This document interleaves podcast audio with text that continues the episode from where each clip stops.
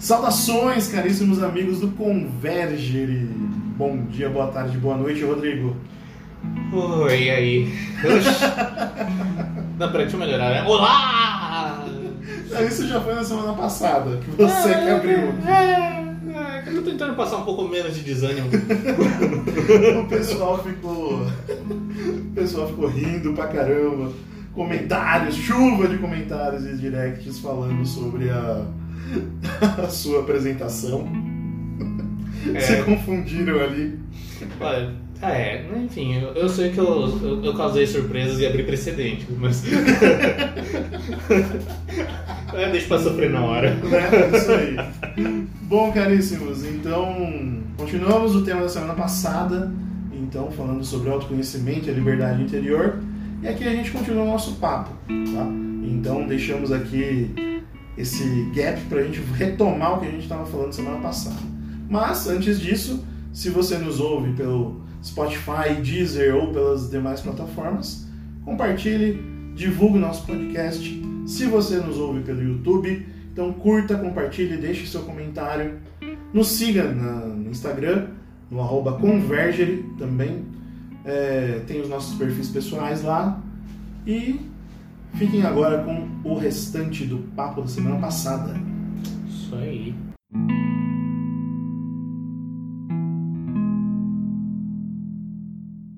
Mas enfim, voltando a falar de deserto e de demônio, deixa eu te fazer uma pergunta, Bruno. Hum, Você gosta da sua própria companhia? cara, por muito tempo eu não gostava. Eu lembro de um episódio que a gente falou que eu fiz até aquela pergunta brincando: Nossa, você seria amigo de si mesmo? Aí, É. Foi justamente isso. Por muito tempo eu não gostei, eu não gostava. Eu me achava um inútil e tal. E, mas hoje eu comecei a apreciar essa companhia e fazer coisas sozinho. Hum. Né? É uma grande experiência, inclusive, ir ao cinema sozinho. Apesar dessa época de pandemia e tal, é uma experiência muito agradável. Ir lá sozinho, tranquilo e tal. Mas quando eu precisava fazer isso, eu ia com fone de ouvido no, no shopping e tal, passar até chegar no cinema, tava com fone de ouvido. Mas hoje, hoje não. Simplesmente chegou esse ponto no qual eu consigo lidar bem comigo mesmo. Porque o grande ponto de eu não gostar da minha companhia era porque, como o termo que você disse que tem em inglês, né, os demons in the closet. Tem os demônios no armário ali que você não queria. Skeletons in the, closet. Tem demons, demons também. The inner demons. Closet, uh, skeletons in the closet. É, bom.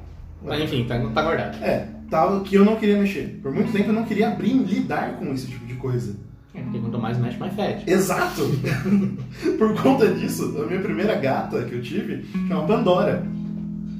Porque a caixa dela de areia era justamente isso: quanto mais mexe, mais fede. E. Good. Mas era justamente isso, eu não queria lidar com essas coisas e por isso eu não gostava da minha companhia. Queria sempre barulho, alguma coisa pra fazer, alguma coisa pra assistir e pra vagar o tempo. Porque eu não queria mexer com aquilo que estava dentro.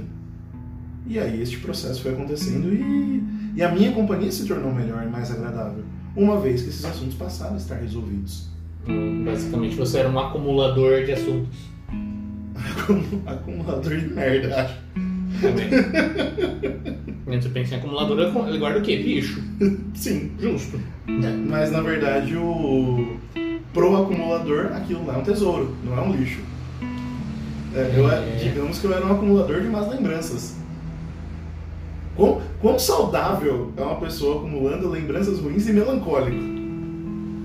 É, Olha, rapaz, é, tenso.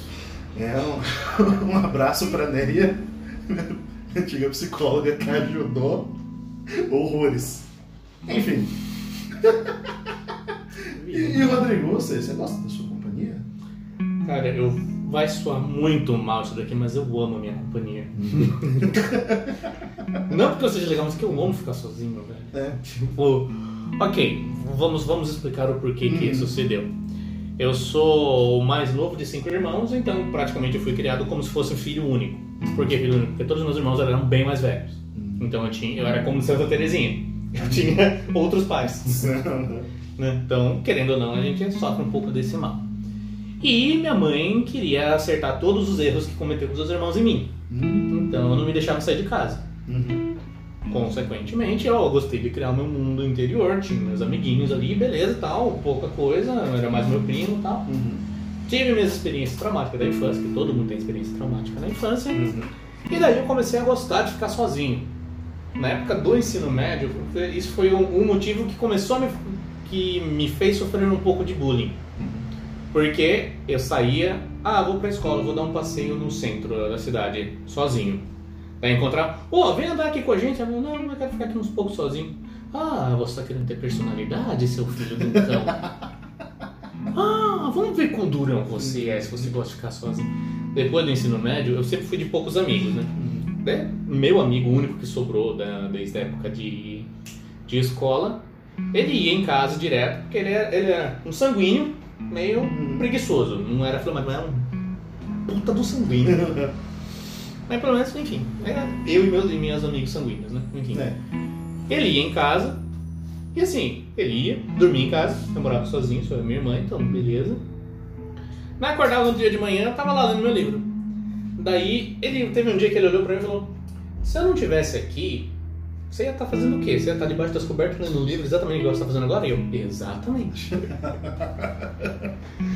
Nesse fim de semana eu passava em casa, quando estava debaixo da coberta lendo. Uhum.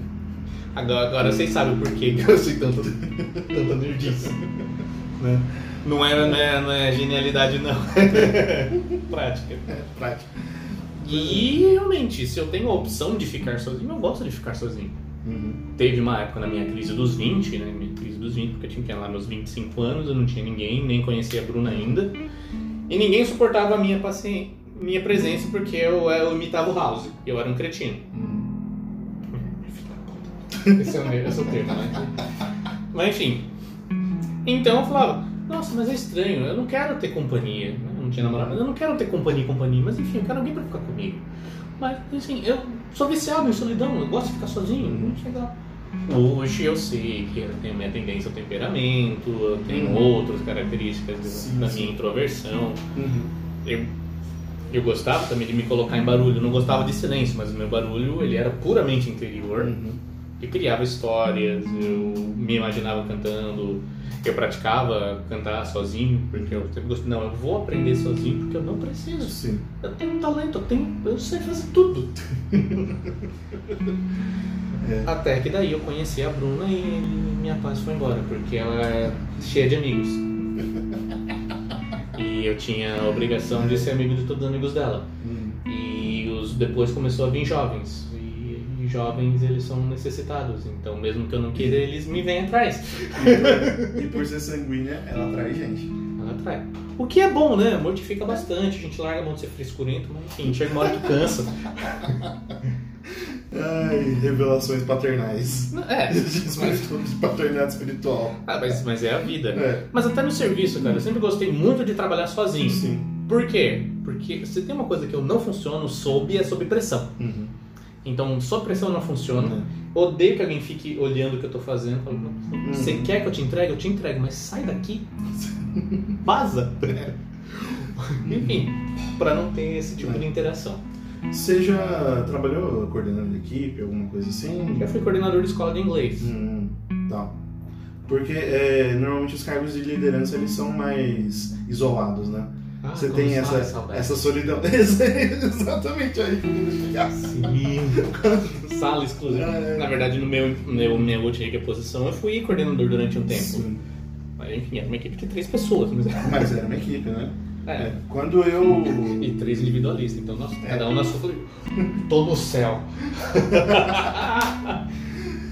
Eu tô- Nos meus trabalhos na área do direito, eu trabalhava sempre com poucas pessoas, né? Então, um deles, o que eu mais, o que eu fiquei quatro anos, era eu e o advogado. Então, o advogado estava sempre fora fazendo audiência, eu cuidava do escritório ali, fazia grande parte da administração, cuidava ali do, do físico e tal, enquanto ele estava, ajudava ele na- nas coisas que estavam ali e tal. Óbvio, como todo bom estagiário, fazia café também, óbvio, mas era um café, era mais fácil. Estagiário, direito, café. Exato. Essas três coisas não existem separadas. É, Não dá. Estão entrando em harmonia ali. Querer desvincular de uma delas. É. Mas. Enfim, quando eu fui, tanto que isso me preparou para quando eu fui liderar a equipe na prefeitura. Quando eu trabalhei em prefeitura e tal, eu coordenei um, um núcleo, né? Um núcleo de regulação. É, enfim, Hum, ficava regulando as coisas, safado, É, literalmente. de vaca. literalmente, eu regulava isso, só que o que eu regulava não eram coisas materiais, né? Enfim, por conta disso a gente tinha alguns sistemas próprios. E cara, como dá trabalho gerir pessoas? É, porque elas não fazem o que a gente quer, né? Exato! Por que elas têm que ter vontade própria? Mas, mas enfim. Movendo para o nosso próximo ponto aqui, que Sim. já está um pouco casado, né? Nós costumamos ter uma ilusão sobre nós mesmos, que Hum. nós falamos, né? A gente sempre acha que a gente é um pouco melhor do que é. Mas é só quando nós estamos de fato sozinho que a gente consegue parar e analisar esse tipo de situação Exato. e saber, poxa, acho que eu podia ter feito um pouco diferente, né? Uhum. Ou no seu caso, você já pensou logo em seguida que você já foi lá para resolver, né? Sim. Mas enfim, aqui eu falo da minha experiência pessoal recente. Uhum. Por que da minha experiência pessoal recente? Porque nessa história toda aí de estudar a oração de Jesus, oração do coração, misturar com estoicismo, continuar com minhas, umas minhas filosofias, eu já sabia que minha mente era uma bagunça, né? Minha psicóloga, minha terapeuta, um tempo atrás também falou que não, deixa as coisas simples, extremamente agitada e curiosa, mas foca, não precisa deixar assim, né?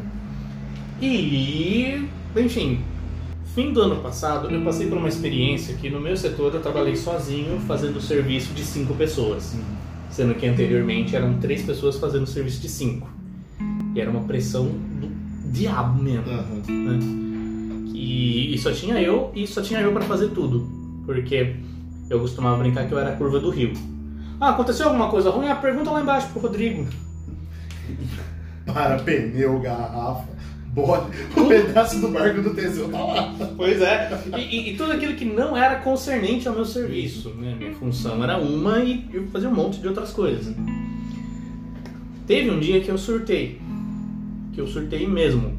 Por que, que eu surtei? Porque eu tava fazendo uma coisa importantíssima e não tava dando nada certo. né? Trazendo que eu tava tratando na prorrogação de um contrato. E para a prorrogação de um contrato você precisa ter três orçamentos. Uhum. Tinha um serviço que ninguém presta. Nossa. somente OSCs com parceria. Uhum. E eu não tava conseguindo. Daí sobre uma Nossa. outra compra, que não precisava estar direto, não tinha que resolver nada, tipo, Aham. podia resolver a pessoa, começava a me ligar toda hora. E eu tentando fazer. E ligava. E eu chefe assim. Daí uma hora eu subi e falei, não, quer saber? Eu vou deixar. Que eu trabalho na garagem, eu subi pra cozinha pra tomar um café, pra tomar um pouco de ar, pra ninguém me encher o saco. Com sorte encontrei a chefona, a chefe, a chefe do setor da, da secretaria toda. Aí ela me perguntou com aquele sorriso sanguíneo, e aí, tá tudo bem lá embaixo, Rodrigo? Eu, cara, eu tô surtando. Daí eu falei, falei. Aí o sanguíneo, quando tá com uma cara feliz, te irradia. Quando ela tá com uma cara de brava, te dá medo. Uhum. Ela fez aquela cara, catou o celular. Vamos lá, eu vou resolver isso. Rodrigo tá sozinho, você tem uma assessora. Pede pra sua assessora resolver isso daqui, tá, tá, tá, tá. Só que eu não fui do cara desse jeito. Né? Aí, ufa, sobrevivi esse dia. Ótimo. Mas na hora que eu desci veio outro BO. Porque tinha uma outra coisa que precisava ser feita e não tinha quem fizesse. Falei, não, eu preciso que você faça isso daqui pra me ajudar. Ah, mas eu não vou conseguir fazer. Porque você que tem que saber, você que tem que fazer, você que sabe. É o seu serviço. Não, não, você tá fazendo pra me ajudar porque eu tô sozinho fazendo. Não, você que lá, ah, tá, então, então vai ficar sem eu. Sim, vai ficar sim. Nossa. Só que daí bateu aquela, aquela preocupaçãozinha. né, Tipo, puta vida, mas se eu não fizer, ninguém vai fazer mim agora. Eu vou ferrar metade da cidade por causa disso aqui, cara. Detalhe, aquela, aquela cobrança moral né, de ser serviço público. É, de ser serviço público, que o meu serviço ali. E essencial. impactou. É, Essencial. é, exatamente. E não era nem época de pandemia, né? É. Mas enfim, foi um dia horrível. Daí nesse fim de ano, por conta disso. Esse foi o primeiro dia que, que eu tive um- uma crise de ansiedade aqui em casa. Uhum. Foi quando eu desmontei, a Bruna ficou preocupada, começou a ficar preocupada, Sim, porque sim. toda a pressão. E isso aí foram os episódios que, que teve o estouro, mais as Uhum. coisas que eu enterrava. Porque no fim das contas, como tudo melancólico, bota pra dentro, depois resolvo, bota pra dentro, depois Exato. resolvo. É. Vai enterrando esses caixão aí, depois na hora que der a cabeça e brotar alguma coisa. É, eu vou cuidar só do que é importante. E eu fiquei realmente só cuidando do que era importante. Então atrasou um monte de coisa que era, Sim. que era coisa. Pra você ter uma ideia, eu tive que fazer a compra para mandar seis crianças para a China para a Olimpíada de Matemática. Sim, fui eu que comprei as passagens e fiz tudo. Caraca! Nossa! Eu tive ajuda, óbvio, mas tipo, a parte ali É, depende de mim. Nossa senhora. Mas eu sorteio com o meu diretor. Tipo, o meu diretor não sei porque as pessoas gostam de mim, mesmo sendo, grossa, sendo grosso com eles. Mas enfim. E beleza, mas tudo isso é, re- reverteu num, num quadro de. que a minha terapeuta chamou de depressão profunda. Depressão profunda, não, tristeza profunda, que não é quase depressão. E eu, como toda agora, lendo Peterson e entendendo algumas coisas de psicologia, é, e graças à oração também, percebi que eu, eu fiquei um bom tempo nesse ciclo de feedback positivo. Eu comecei a achar que realmente eu era incompetente e que eu não podia fazer nada, que nada que eu fazia dava certo, porque tudo que eu tentava fazer para melhorar não adiantava e ficava com tudo. E isso, que era do trabalho, que era uma coisa técnica, tipo, acabava o serviço, eu terminava, foi se refletindo para todas as outras áreas da minha vida. Uhum. Porque eu sempre fui de ter dois empregos, então eu dava aula à noite. Nossa. Era o meu respiro, eu só Uhum. continuei dando aula, não tinha energia pra nada, não tinha energia pra dar aula, mas era o meu respiro. Uh, agora eu vou respirar e eu vou dar essa aula. Sim. Mas daí começou a ter os problemas por causa da minha esposa, que é sociável, Uhum. e tinha vocês na época também. É. É, é por isso que eu tenho. Eu Uhum. gosto de frisar, não, não sou parte do graça, eu não tenho o pique de vocês. Uhum. Não me enche o saco. Mas enfim. É. Daí mais tinha aquela cobrança, tipo, não, eu tenho que fazer alguma coisa, porque eu não posso ficar parado, não posso. Uhum. Daí ia, juntava, juntava, juntava, juntava, juntava, juntava. Daí até que a minha esposa conseguiu me convencer aí, aí na, na, na doutora Jaque, psicóloga. Beleza, isso aí tudo aconteceu. Só que a, a parte mais engraçada era quando eu ficava sozinho. Porque como eu trabalho perto de casa, eu vinha pra cá Uhum. todos os dias no almoço. E eu me, teve um mês que eu me atrasei todo santo dia. E é com ponto biométrico. E, e me descontaram a bagatela de 68 reais. Nossa, que absurdo, né? Como, como o nosso salário não custa nada. Né? Mas enfim. Beleza. Mas várias vezes eu me peguei pensando, cogitando, sendo atormentado pelos, pelos, pelos logs mods. E eu já pensei, eu, eu sou meio articulado. O demônio é articulado, o cão é articulado. É. E é engenheiro. Ele te dá umas assim, um- dá um, abre um blueprint. Nossa, e com uma riqueza de detalhes. É tipo um AutoCAD, assim, você vê em 3D o negócio. Não, é o Homem de Ferro abrindo lá as plantas no filme é. que vai dando os Com o. Jarvis. Com o Jarvis, exatamente. Mas enfim, feito isso e tal, pensei todas as coisas. Uhum. E teve um dia que teve um pensamento que me salvou. Que foi justamente pensar no inferno. Porque eu olhei, não, eu vejo todas as coisas que acontecem de ruim. Tudo que eu vejo é ruim. Tudo que eu olho é uma bosta. Tudo é uma porcaria. Abre é uma tampa de esgoto que, que abre e empesteia tudo. Avalanche sanitária vem vindo. Isso. Mas daí que me. Aí deve ter sido uma coisa do meu anjo da guarda, com certeza. Que eu pensei, poxa vida, mas tudo isso aqui passa. Na hora que eu durmo acaba. E depois eu tenho um consolo. Imagina no inferno que nada disso acaba, porque, né? Falei, não, beleza, daí eu lavei o rosto e fui fazer o que É. tinha que ser feito. e enfim, passei por outros episódios até eu conseguir mudar de setor. Enfim. Mas enfim, onde eu quero chegar com isso daqui?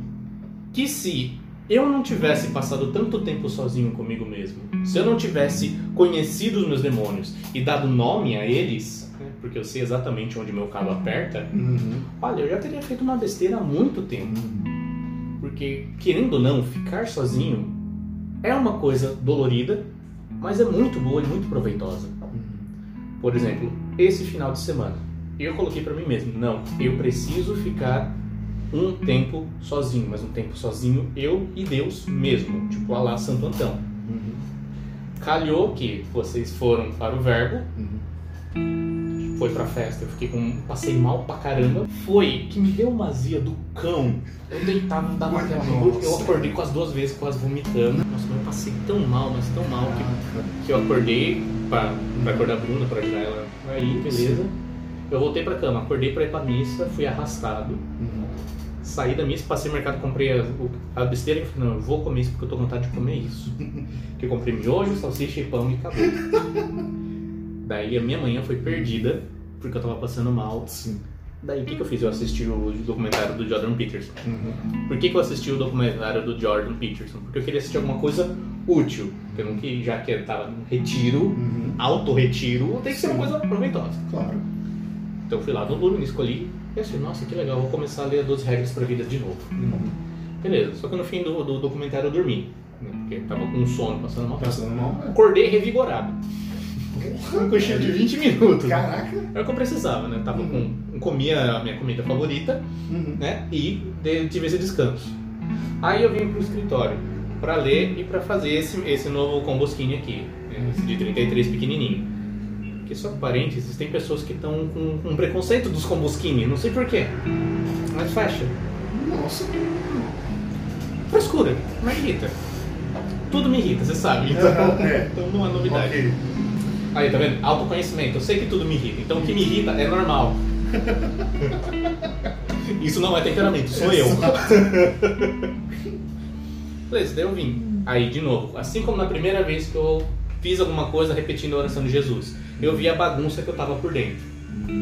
Porque vinha esses pensamentos é, que sempre vinha a mesma coisa, eu não dava atenção, Sim. mas eu ficava fazendo chato que se eu não faço aqui com a oração certa, com a atenção, o nó não dá certo Uhum. né? E, enfim, o pessoal acha que é só fazer, não. Beleza. Aí eu fui indo, fui, fiquei nesse momento de reza tal. Rezei em voz alta, fiquei repetindo, fiz tudo que tinha que fazer, o que tinha me proposto. Beleza. Fiquei nos trinques. Deu 6 horas da tarde, a Bruna não tinha chegado ainda. Aí me deu aquela lembrança. Nossa, o gosto de ficar sozinho é muito bom. Mas, meu Deus. Eu imagino. eu- daí me vem aqueles pensamentos meus pra meditar, Aham. Nossa, e se eu não tivesse a Bruna se ver? Se- Daí eu comecei a aproveitar, né? Como eu tava meditando da morte, né? Pensei, e se eu morresse hoje, ou se a Bruna morresse? Nossa, isso ia ser muito triste porque eu ia sentir falta disso, daquilo, outro, tal, tal, tal, tal, tal, tal. Ela chegou, eu tratei ela com todo carinho, porque eu pensei, nossa, com toda essa reflexão da espiritualidade entrando pra dentro de mim, eu pensei, Uhum. esta pode ser a última vez que eu estou com ela, porque eu posso morrer ou ela pode morrer. Então vamos aproveitar isso. Uhum. E aqui de novo, aqui vem o porquê que eu falo da vida interior e da liberdade interior. Porque o que dá liberdade interior é a gente conhecer a nossa miséria. E como que a gente conhece a nossa miséria? Sozinho, Exato. retirando-nos para o deserto. Exato, nossa. É, e é muito claro, você contando e partilhando isso, mas é, essa aqui é uma coisa também que eu falo muito pouco, mas é, é o grande X. É, bom, enfim.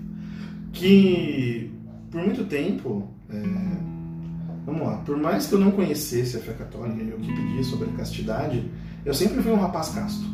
Sempre. Foi algo que assim que me que coube e colheu. Tanto que por muito tempo eu tinha. Eu não tinha problema com.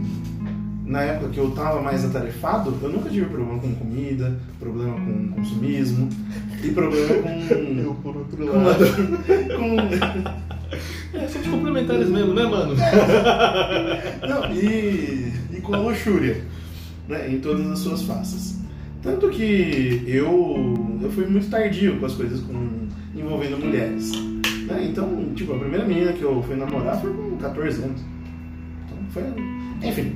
E aí, tipo, mas eu sempre tinha essa questão de que eu não queria. Eu só queria ter uma relação sexual com a minha esposa. Então era algo que eu me poupava em todos os relacionamentos que eu tive.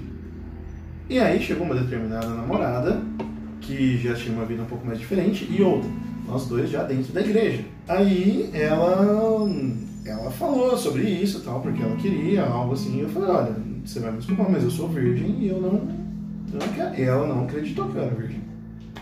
Na época eu tinha 22, 21 anos e ela tinha 26, 25, 4 anos mais velha que eu. Ela deu risada de algo tão que era importante pra mim. E eu não soube lidar muito bem com isso. Que me deixou em parafuso. Pra você ter noção, pra eu namorar com essa moça, foram dois anos de espera. Eu gostando, conheci ela e fui alimentando. Na época eu era vegetariano e católico, ela era uma vegetariana católica. Toda a pressão social querendo juntar os dois. E aí ela muito bonita, tal, não sei o quê. E eu me encantei. E mais velha, cara, foi dois anos ali investindo pesado. mesmo. Então, Várias receitas de tofu trocado. nossa, e quando rolou, meu cara, eu já entrei mais de 8 mil ali. É, o dia que a gente ficou a primeira vez, eu já tava amando, vem cá, casa comigo e acabou. Vem cá, te dou casa comigo e dei roupa lavada. Enfim, já tava nesse nível, né? E aí, então, essa expectativa acumulada chegou até a hora de partilhar as coisas da vida, né? Começamos a namorar e tal. E de repente, ela deu risada sobre isso. Só que o que aconteceu? As coisas foram esquentando e tal. E eu tinha muito medo de perder. Esse é o. Aí o, a importância de se conhecer. Eu, na época, eu não me conhecia. Mas o, qual que era o grande. Meu, a minha grande intriga? Eu gostava da solidão, mas eu não queria morrer sozinho. Entende? Sou muito mórbido, porque eu tive uma outra lembrança do meu passado, É. mas enfim. Então, eu queria. é, eu queria um- uma companhia, eu queria tal. E eu achava que ela era a mulher perfeita. E pra mim tava tudo certo ali. Eu falei, é ela. E eu coloquei ela no pedestal. Falei, ela pode fazer o o que quiser. Contanto que eu esteja com ela, tá tudo certo. E aí, meu caro, o bagulho deu ruim. O que aconteceu? Ela foi forçando as coisas a acontecerem e eu deixei acontecer. E foi um momento tão difícil porque tava as coisas ali esquentando e tal. Eu gosto, eu até brinco, não sei se você lembra, mas o dia que eu dei a catequese do Joá, que até usei esse exemplo. Na minha cabeça tava o Gandalf e o Balrog lutando na ponte. que era se eu deixasse, eu falava algo ou deixava acontecer. Eu deixei acontecer. Balrog venceu. Cara, e isso me destruiu. Me destruiu anos depois, tipo, não a culpa, foi erro meu tal. Depois o namoro desandou, depois de dois anos, ficamos dois anos juntos. E foi um tempo muito difícil tal, não a culpa, sabe?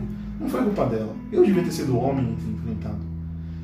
Anos depois, cinco, seis anos depois que eu fui abordar isso na terapia, é, minha terapeuta falou, e esse efeito foi de um estupro. Só que você não quis enfrentar. E eu comecei a olhar isso e eu comecei a sentir cinco anos depois as dores de mexer com aquilo. E cara, como eu tinha medo. Como eu tinha medo de, de me envolver novamente. O quanto que isso foi, foi mexendo com as coisas interiores. E isso doía pra caramba. Eu tava trancado no armário e não queria mexer. Comecei a terapia, tive que abrir esse armário, tive que entrar nesse deserto e e tacar nessa caverna. Meu caro, como foi? Foi péssimo. Foi algo assim dificílimo de lidar. E eu lidando com isso, mexendo. Hoje, tá numa paz, tudo isso, numa tranquilidade, que eu desacredito. Foi a graça de Deus mesmo ali mostrando Deus agindo através desse conhecimento, desse autoconhecimento. Porque eu sozinho, eu não teria capacidade de pensar nisso. As coisas que foram acontecendo, meu caro, é, é difícil. É difícil lembrar disso, se envolver e se abrir para envolver com outra pessoa lembrando disso é algo horrível. Eu não me coloco na situação de uma mulher que foi assaltada e foi estuprada. De- São patamares diferentes. É, mas querendo ou não. Mas o Há efeito. foi- pessoas que dizem que mulher não estupra. Isso é uma mentira. É, não, e outra, eu vejo, eu vejo que no meu caso foi diferente. Eu poderia ter dito não. Eu poderia ter colocado um fim naquilo. Na situação, eu poderia. Mas a violência no seu caso foi psicológica. Não Sim, mas não. o grande fator foi eu mesmo. Não foi. É, e, é, e, cara, acredite. é, isso é libertador saber que eu poderia ter feito. E daí eu sei o quão mais miserável eu sou. Eu olho e eu falo, caraca, eu tinha a chance de não precisar passar por isso. E olha só o que o pecado grave faz. Acredite, eu meditei nisso em todas as óticas possíveis. Piada censurada. Jesus Maria José, como é que atira essa na cabeça agora?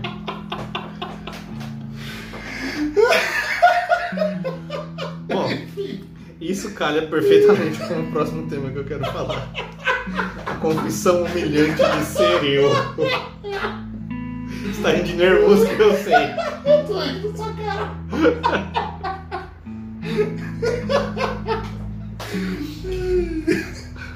Bom, então só concluindo isso aqui, tá? Quer dizer que se eu tivesse um pouco mais de conhecimento, de autoconhecimento, teria me poupado cinco anos da minha vida no qual eu só sobrevivi. E aí que tá. Nesses cinco anos eu fui envolvendo mais gente e arrastando mais gente para esse buraco. E, cara, isso aí tira a paz. Mas é como a gente falou no episódio passado. O tempo de fazer merda é a faixa dos 20 aos 30. É, porque Dá é tempo onde, de- é onde errar dói menos, mas dói. Exato, mas dói, mais dói. E ainda mais, como melancólico, eu acredito que você sofre com isso também, quando a gente faz um mal a nós mesmos, é uma coisa. Mas quando a gente fere outra pessoa, dói. Fazer um mal, mesmo sem querer, não faço o bem que quero, mas o mal que não quero, o, isso dói machuca muito. Nós fomos feitos para ser chão. E quando a gente, na verdade, esconde num buraco ali, uma, uma armadilha cheia de folha, isso machuca. E é difícil. Mas, enfim. Sim, mas é que eu descobri um tempo depois que esse lance de se sentir mal porque a gente machucou os outros é, é uma, uma soberba invertida. Porque a gente, Hum. enquanto melancólico, a gente tem a tendência de achar que a gente é o pior. Só que a gente não serve nem pra ser o pior. Né? Né? É- é- é- Isso aí é, uma é o que eu digo, é soberba invertida. Foi com o padre Paulo Ricardo, isso foi libertador, porque eu também sofria desse mal. Falei, caramba, mas eu tô sendo orgulhoso. O que, que eu podia fazer?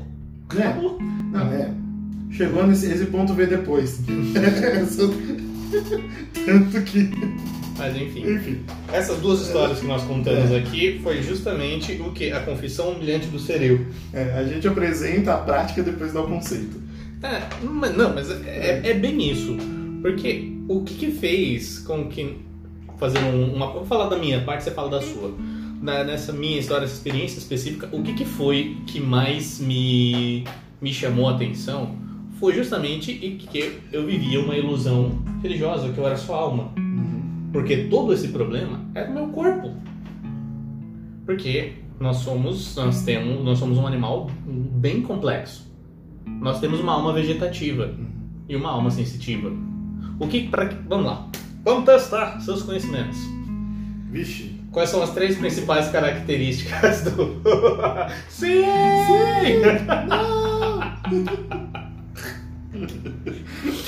Quais são os três principais atributos da alma vegetativa?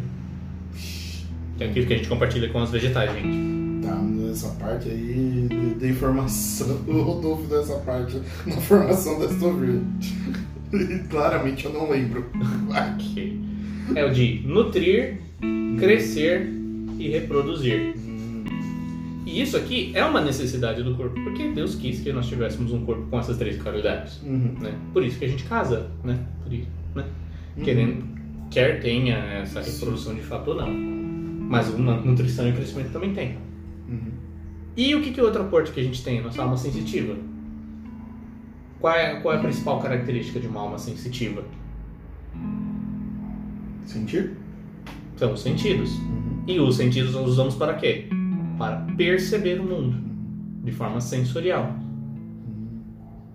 Então, nessa minha experiência que eu falei, a minha alma vegetativa fez o quê? Entrou em parafuso. Uhum. Não tinha sono, não tinha crescimento e não tinha nutrição. Porque acabava, né? Não estava resolvido isso daí. Uhum. Eu achava que dormir tarde e acordar cedo não influía em nada nunca na minha vida. Ou que, tipo, ah, eu estou bravo, mas eu não posso ficar bravo porque ficar bravo depois do capeta, então eu vou ficar certo. Né? Isso aí era o que já? Já era minha alma sensitiva, tendo a sensação, não. A ira é sempre um negócio ruim. E se a ira é sempre um negócio ruim, eu não posso ser perigoso. Se eu não posso ser perigoso, eu tenho que ser um repolho. Dito e feito, o que, que eu me tornei? Um repolho. Por que, eu me tornei um repolho? Porque eu só. Só tinha só no vegetal. Né? Porque minha, minha alma intelectiva estava em frangalhos. Uhum. Minha alma sensitiva estava em frangalhos. O que, que me sobrou? Vegetal. Vegetal. Uhum. Ou seja, eu estava ali. A única diferença é que eu andava, senão seria um estado vegetativo. Sim. Você vê como o fundo do poço é. Ele tem um Fundo. É. Eu não vou. é. Eu não vou saber elencar tão bem assim, mas me dê os conceitos você. Tá? mas eu vou dizer o seguinte, depois que eu vivi isso e enquanto tava no namoro, eu me doava 115%. Dava mais ainda pra tentar manter e fazer o que fosse. Só que eu era um moleque de 21 anos destruído, em frangalhos. Eu chegava em casa, eu chorava, eu não sabia por quê. Essa é a pior E- parte, né? Tipo, tô chorando. por que que eu tô chorando? É. Para de chorar, viado. Para de chorar, viado. Então, e aí eu colocava na cabeça, não, eu tenho a mulher que eu amo, a gente tá dentro da igreja, Deus vai, vai prover o melhor e o casamento vai ser fantástico, não sei o quê. Sonhando com uma. Mano, você tá, você tá se matando, quem é você? Aquilo que você colocou como norte a sua vida inteira, você desandou isso. E, enfim, e aí ficava essa- esse conflito, né? E aí, depois que o namoro terminou, eu entrei em parafuso. Por quê? O meu parafuso foi o seguinte: coincidiu o término do namoro com é, final de um, final de faculdade, já estava no meu curso, final do curso regular ali, mas eu tinha algumas DPs e tal. Aí todo mundo me cobrava da monografia, que eu tinha amigos próximos ali que estavam fazendo a mesma faculdade. Nossa, o que você vai fazer da monografia, não sei o que e tal. É, já tá na hora. E eu tava perdido. E eu era coordenador de grupo de jovens, tocava na missa, coordenava um monte de coisa e tal. E a minha vida pff, se tornou todo mundo me cobrando. Passava um menino na rua, o cara perguntando que oração, eu começava a chorar. É, melancólico sob pressão. Exato. Nada normal. Nada fora do normal. Então, e aí eu não tava bem comigo mesmo. E ainda, com todo esse negócio, eu não queria enfrentar os demônios e ainda não queria ficar sozinho. Tinha medo da solidão. Então imagina, isso tudo foi uma, uma avalanche horrível. Uma avalanche sanitaríssima. É, e aí, qual foi a minha desculpa? E eu foi colocar uma máscara. E literalmente, até falo lá naqueles drops da máscara, até quem quiser ver depois, é uma experiência pessoal. Justamente, a, essa máscara foi o, o que me, me permitiu sobreviver. Porque, só que, não sei hoje os efeitos de ter colocado ela. Mas é que tá, eu criei uma persona que não era eu durante o namoro eu fui exatamente aquilo que a, a moça lá que eu namorava queria que eu fosse. Porém, o que acontece? Eu fui pegando os atributos dela e fazendo esse persona. E aí que tá, ela vai namorar com ela mesma? Não faz sentido. Não foi satisfatório. Eu lembrei da música do, do- do- dos Paralamas. Pra me transformar no que te agrada. Pois é. E, e aí que tá, ela não era narciso ali. Então o que, o que foi acontecendo? Foi matando o namoro. Eu deixei de ser eu, acabou, não tinha mais indivíduo. Então, só que o que acontece? Eu fui olhar isso depois de cinco anos. Nesses cinco anos, eu fui arrastando. Acabei namorando uma outra menina também por quatro anos. E o namoro não prosperava, não ia pra lá, não ia pra casa, não sei o que. E, e só que eu me como essa persona, acabei entrando em outras coisas. E, cara, isso fez um mal hum, demais. Porque eu acabei sendo aquilo que eu não era. E isso aconteceu por tanto tempo que a hora que eu descobri isso, que eu fui tirar essa máscara e ver quem eu era, foi um processo muito grande. E muito mais doloroso ainda. Porque eu tinha feito as coisas comigo e tinha feito coisas com outras pessoas. Eu achava que, poxa, é, todo mundo era, não, o Bruno, ele é um moço da. Ele é coordenador do grupo de jovens, ele namora aquela menina, ai, o namoro deles é santo, pregou sobre namoro santo, não sei o que. E o Bruno, ele é. Nossa, glória, né? O pavão. Foi armando o pavão lá, com aquele rabão bonito lá. É, só de ouvir já me deu. Já me deu, já me deu ranço. Então, nossa. E tudo isso, e achava que tinha que fazer tudo bem, tudo certo, não sei o quê. E cara, era o alçapão no fundo do poço, e ele vai mais longe ainda. Chega na China, Olha, eu acho que pega passa. corona. Eu acho que passa, pega o corona e dá uma queimadinha no começo do fogo do inferno ali. Enfim. Mas, cara, eu realmente eu era, eu era um vegetal. Eu fazia exatamente aquilo que era necessário. Porque eu chegava em casa e ficava deitado. E literalmente um repolho também. Porque eu fazia aquilo que era necessário. Não dava um passo além. E aí ia no grupo de jovens, tal, não sei o que. Tinha aqueles momentos de cura, não sei o que. E... Bom, ele desmanchava, chorava, não sei o que. Mas não, não, não aprofundava isso. E aí era satisfatório. E ia confessar e não contava tudo. E achava que, que Deus ia mexer as coisas, não estava sendo sincero. É, é, eu sei. Entende? O parafuso, o parafuso foi entrando cada vez mais fundo, cara. É um parafuso alto rachante. Nossa, e, e depois enferrujou ainda. Na hora de tirar do trabalho. Mas, cara, foi algo assim que. memorável. Os meus pais falaram. Quando rolou a minha confissão humilhante, os meus pais falaram: como você aguentou manter isso? O reque... Foi necessário um esforço tão grande para manter toda essa figura que um, hoje eu falo, nossa, como é fácil ser o mesmo. E, é, e aqui a gente resgata aquele bendito do amor próprio, né? É, E por, quê? por que, que eu falo resgatar? Porque a gente falou tão mal do amor próprio É. que a gente esquece que a gente tem essas almas que elas precisam ser tratadas. exato. E, e cuidar disso, pegar esse lado, esse lado bom. E outra, ser a gente mesmo permite que a gente viva de verdade. E sentir as coisas de forma real. Mas enfim, realmente, o, o outcome, né? O meu. Como é que faz em português? O quê? Outcome. Outcome. Outcome. Sua confissão? Seu Não, grito?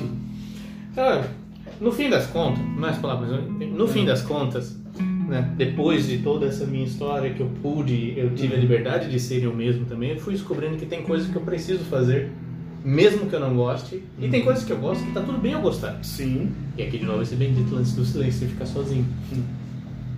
Coisa que eu sempre gostei, que sempre me fez bem, que sempre me fez ver quem sou eu e quem não sou, Sim. eu tinha matado durante um bom tempo. E também eu sabia que, não, eu não preciso me matar, eu não tô passando fome, porra, eu não preciso disso tudo, Uhum. né? Enfim, eu não posso me cobrar aquilo que eu não posso dar, então tem que saber até onde eu vou chegar. Sim. Por isso que é o aceita-te. Uhum. né? A gente falou tudo do conhece, do aceita E como que a gente se supera? A gente pega aquilo que é bom e melhora. E aquilo que é ruim a gente trata, Uhum. né? Como uma Sim. ferida. É a segunda regra lá do, do, do Peterson. Cuide de você mesmo como você cuidaria de uma pessoa que está sob seu cuidado. Uhum. Só que é que você cuidar, não é dar tudo que seu corpo precisa nem mimar. Exato. Né? Né? Carregar no colo, assim, também. É. Tem, tem limites, né? Pois é. E é aqui que a gente chega com toda essa história de autoconhecimento, Hum. mostrando que a gente é humano e que você não é um personagem, meu querido amigo. né? Você vê que Uhum. você é você. E se você não sabe quem você é, basta você se olhar. Faz uma lista, um exercício prático. Faz uma lista do que, que você gosta, do que, que você é bom. E detalhe, é uma coisa que a gente já falou, mas vamos repetir. Você pode ser bom em coisas que você não gosta de fazer. Isso é normal, né? Uhum. Eu sou muito bom em atender público e você sabe o meu histórico com público. né? Enfim. e faz essas duas listas e olha, e olha bem. Seja mais sincero. O que você gosta em você, o que você gosta de fazer, quem você é. E ande com um caderninho. Eu sou um grande defensor do caderninho. Coloque seus pensamentos no papel. E releia. Você, garoto modernista que não gosta de papel, faz um grupo com você mesmo no WhatsApp. Não vai ter o mesmo efeito, porque escrever faz bem. Vai na minha, compra Mas-. Custa 4 reais um bloquinho de, Não, de o problema, 96 o problema não é folhas. pegar, é comprar, é carregar, é andar junto. É andar junto. Pega um 9 por 14, espiral, celebra, o briefcase custa 4 reais. Rodrigo, A caneta é mais cara cara- do que o caderno. os caras esquecem ah, o cérebro, mas não esquece o celular. Olha, Eu- tá precisando dar um sei. tempo de celular também, né, gente? Pronto, excelente. Compra um case que atrás tem, não tem uns que é carteira, põe no lugar pra. Ou um que seja um bloco de notas. Anota ali. Compra o caderno. Compra o caderno. Seja homem. Ai, Deus. Eu tô tentando. Bom, enfim. Whatever. Usa sua criatividade, mas enfim, é, É. é isso. E por que, que eu falo da importância desse caderninho? Porque eu fiz Uhum. esse exercício, é um exercício histórico, né? Você coloca todos os pensamentos, dá pra você transformar aquilo ali num diário espiritual. Uhum. Eu tenho um caderninho que só eu escrevo, nem a Bruna olha. Uhum. E é onde que eu fui reler e falei, nossa gente, nossa gente, gente, É. a tinta é azul, mas parece que tá preto tudo, o fundo. Ou vermelho escorrendo, né? Fala, gente. Mas é engraçado que você. É, é- é engraçado esse confrontar-se consigo mesmo com o que você escreve. Uhum. É, Você se conhece com o que que você põe no papel. Sim. É, é, é é. Batata. Por isso que eu falo, esquece a porcaria de celular e compra um caderninho que custa 4 conto. 4 conto. O, eu vejo muito isso quando eu vou reler as minhas poesias. Eu pego as minhas poesias e eu falo, nossa, cara, eu escrevi isso. E aí, porque eu, eu coloco muito sentimento ali, é o meu, é o meu grito ali dentro do, das poesias. E cara, tem um, nossa, eu tenho vergonha até de mostrar, que é literalmente um soneto do ódio. Por isso que é bom um caderno que ninguém olha, velho. Então, dá uma li... você pode... Exato. É muito bom você poder escrever um um negócio que sabe que só você vai ler e olhe lá. É, nossa, e dá medo, cara. Olhar essas coisas e você fala, nossa, eu sou. Não, eu seria capaz de pior. E aí você começa a refletir e meditar. E dá graças a Deus. E dá gra- Nossa, obrigado, Senhor. Dá graças a Deus realmente falar, nossa. E, e bom, e realmente você falou que não é pra ser um personagem de si mesmo. Eu, eu cometi esse erro de querer que ser uma fantasia, querer ser uma figura de mim mesmo e interpretar a minha própria vida, sendo que era muito mais fácil assumir a verdade e ser de verdade, né? Hum, E descobrir e as coisas são mais reais. Só que aí que tá. Por muito tempo eu usei a máscara porque quem se feria era a máscara, não o Bruno. Era a autoproteção. Era o quê? Soberba, vaidade. Pois é, né? Eu vou colocar. Ah, ah, o pessoal te cobrava, não sei o que e tal, é, da monografia e tal. É uma impressão que eu criei. Era um inimigo que eu criei. Eu tava parecendo Don Quixote lá lutando com, com os moinhos. Pois é, é, é exatamente isso, né? Bom, isso já é tema para outro, pra outro podcast. Pois é. Então, meus caros, já deixo aqui o convite. Participe, comente lá no nosso Instagram. Partilhe conosco é, esses momentos, esses personagens de nós mesmos. Se você já passou por isso, é, se você quiser deixar sua confissão humilhante lá, compartilhar, fique à vontade. Chama no direct, Chama no ninguém direct. vê. Exato. Só, só nós dois e normalmente é só um que vê, o outro esquece. Quem esquece sou eu. E pode ter certeza, a gente tá aqui pra partilhar e sofrer junto. A gente tá aqui pra. É, literalmente uma mesa de bar. É, mas eu sou meio, sou meio boiola, né? É que a gente é melancólico, cara. A gente tem aquela empatia. Tá, tá, tá bom. Melancólico não é boiola. Bom, eu tô aqui, eu tô aqui pra partilhar do seu sentimento e o Rodrigo tá aqui pra te julgar, tá? Então, é esse o ponto. Mas eu dou solução. É Bom, mas cada. Eu seria um ótimo psicólogo. É, mas, mas o ponto é o seguinte: se você precisar de um ombro amigo, eu respondo. Se você precisar de um. Um tapa na cara, tamo um junto. tapa na cara, é o Rodrigo, tá? Mas, meus caros, participem também. A gente tá lá com a página no Instagram. É, sigam nosso, nossos perfis, tal, escutem, compartilhem, apresente para os seus amigos, para os seus inimigos, para os seus professores, para o seu pai, para sua mãe. E nós estamos aqui cada quarta-feira partilhando algum tema também. E E nos mandem sugestões do que vocês queriam, o que vocês quereriam que nós convergíssemos aqui. exato. Vocês querem que a gente fale mais de série também? Alguma sugestão de filme? Vocês querem que a gente aborde alguma coisa assim? Então, deixem as sugestões aí que a gente encaixa na nossa pauta. Pois é. Beleza? É isso aí, acho que é finito. Nos vemos na próxima. Tchau! Falou.